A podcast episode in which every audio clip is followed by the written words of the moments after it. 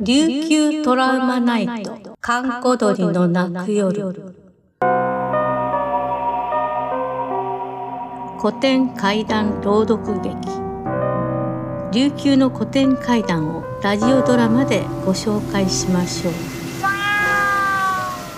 長作洞窟の化け間屋第4夜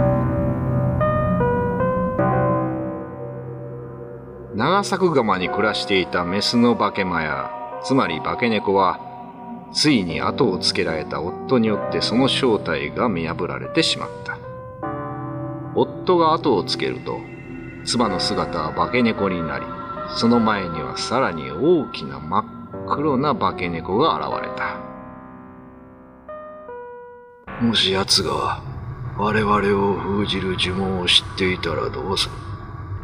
我々は滅び、お前も二度と人間の姿にからうことはないだろう。お前はその呪文を覚えているかそう言われて化けマヤは人間の声で不思議な呪文を唱え始めた。ガニクナガサクヌオーナチマヤ、オーナチスナヨ、タカナチスナヨ、オーナチシーネ、首組んだってィ、サギラッティ、立ちがりすんど、フェーヌカジのフチーネ、西ヌマーチニカッパラ。フェーヌカジのフチーネ、西ヌマーチニカッパラ。この呪文を聞いて青年は恐怖のあまり言葉を失ってしまった。やがて一人寂しく家に帰ると、しばらくすると人間の姿に戻った妻が戻ってきた。あなた、ただいま。悪いが、少し話がある。はい、何でしょう？お前は私をずっと騙していたのか？どういうことでしょう？白を切るな。お前は、化けマヤのくせに私を今まで騙して人間のふりをしていたんだ。なんてひどい女だ。いや、振り物の猫だ。出てけ。私は化けマヤと結婚したつもりはない。あなた、話を聞いてください。私の愛は本物でした。畑にいるあなたを見た瞬間から、あなたに恋をしてしまいました。愛しいあなた、私の気持ちは本物です。何おぞましいことを言ってるんだ。お前は人間ですらない。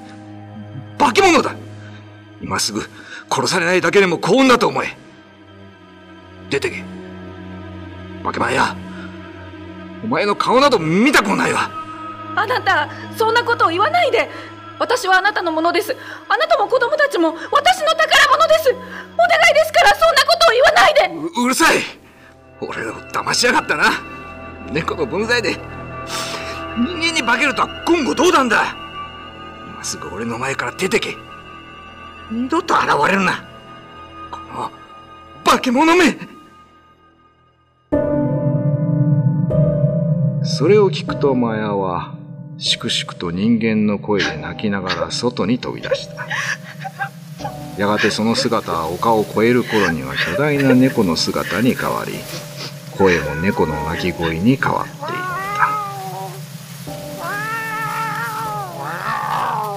化けマヤは本来の姿に戻り長作川に帰った。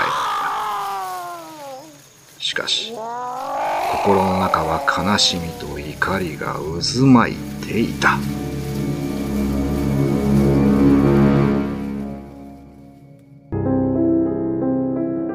スクリプト小原武史朗読神崎秀俊山内千草でお送りしました。